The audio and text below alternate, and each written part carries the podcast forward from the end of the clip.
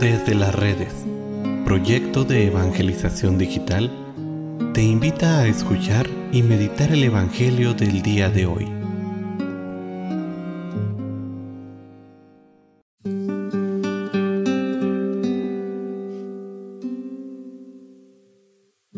El día de hoy, sábado 26 de marzo, escuchemos con atención el Santo Evangelio según San Lucas. En aquel tiempo, Jesús dijo esta parábola sobre algunos que se tenían por buenos y despreciaban a los demás. Dos hombres subieron al templo para orar. Uno era fariseo y el otro publicano. El fariseo, erguido, oraba así en su interior. Dios mío, te doy gracias porque no soy como los demás hombres, ladrones, injustos y adúlteros. Tampoco soy como ese publicano. Ayuno dos veces por semana y pago el diezmo de todas mis ganancias.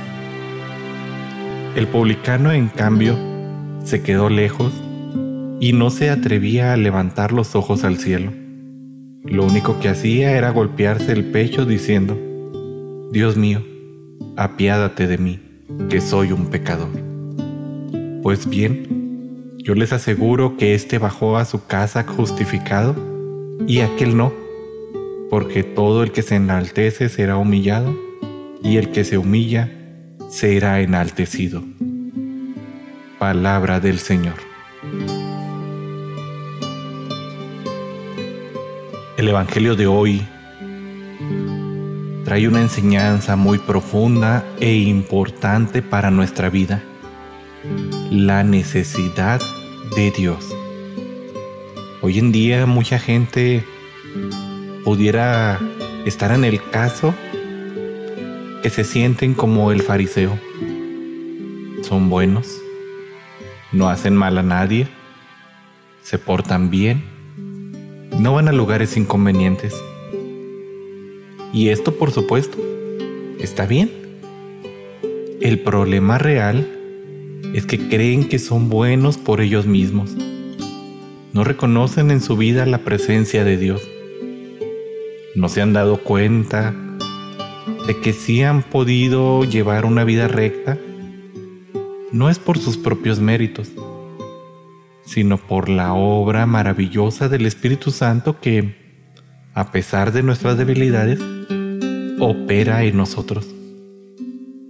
Además, están orgullosos de la vida que llevan, que no se dan cuenta de que en realidad son también como este publicano, pecadores.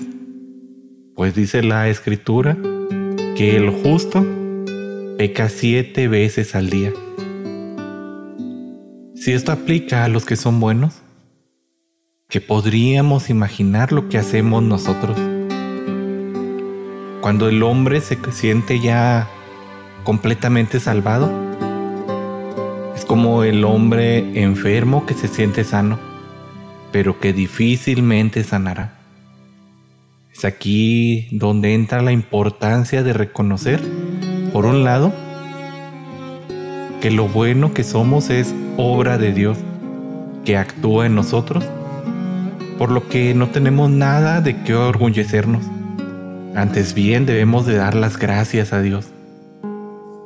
Y por otro lado, debemos de darnos cuenta y reconocer que por más obras buenas, por más bien que nos portemos, siempre debemos de reconocer nuestra naturaleza pecadora y de esta manera buscar con humildad al Señor para pedirle que nos libre del pecado y que nos perdone todas las faltas que realizamos día a día muchas veces faltas de omisión faltas que en nuestra cotidianidad y al ser ya tan común en nosotros, no nos damos cuenta de que estamos fallando al Señor al dejar de hacer el bien que podríamos hacer.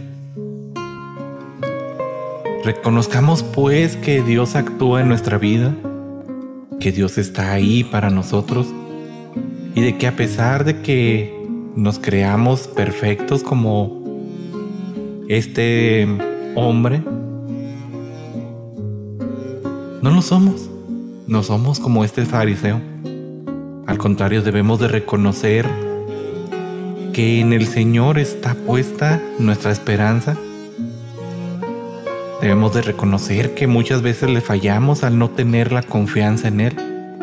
Y debemos de reconocer que lo bueno que hacemos en nuestras vidas, en nuestro camino de santidad, lo hacemos gracias a la acción que Él realiza en nosotros. Este tiempo de cuaresma es un buen momento para hacer un buen examen de conciencia, acercarnos a Él, reconocernos pecadores y seguir firmes en nuestro camino hacia la santidad.